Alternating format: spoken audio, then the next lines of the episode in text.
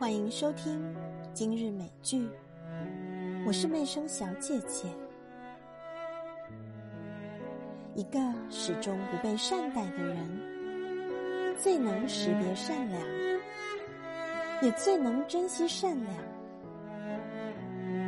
成功需要我们数十年如一日的积累，执着的信念，坚持不懈的努力。最终能够帮忙有心人滴水穿石。人的命运早有注定，没有一件是巧合，都有安排。你给自我一个高度，世界总会还你一个尺度。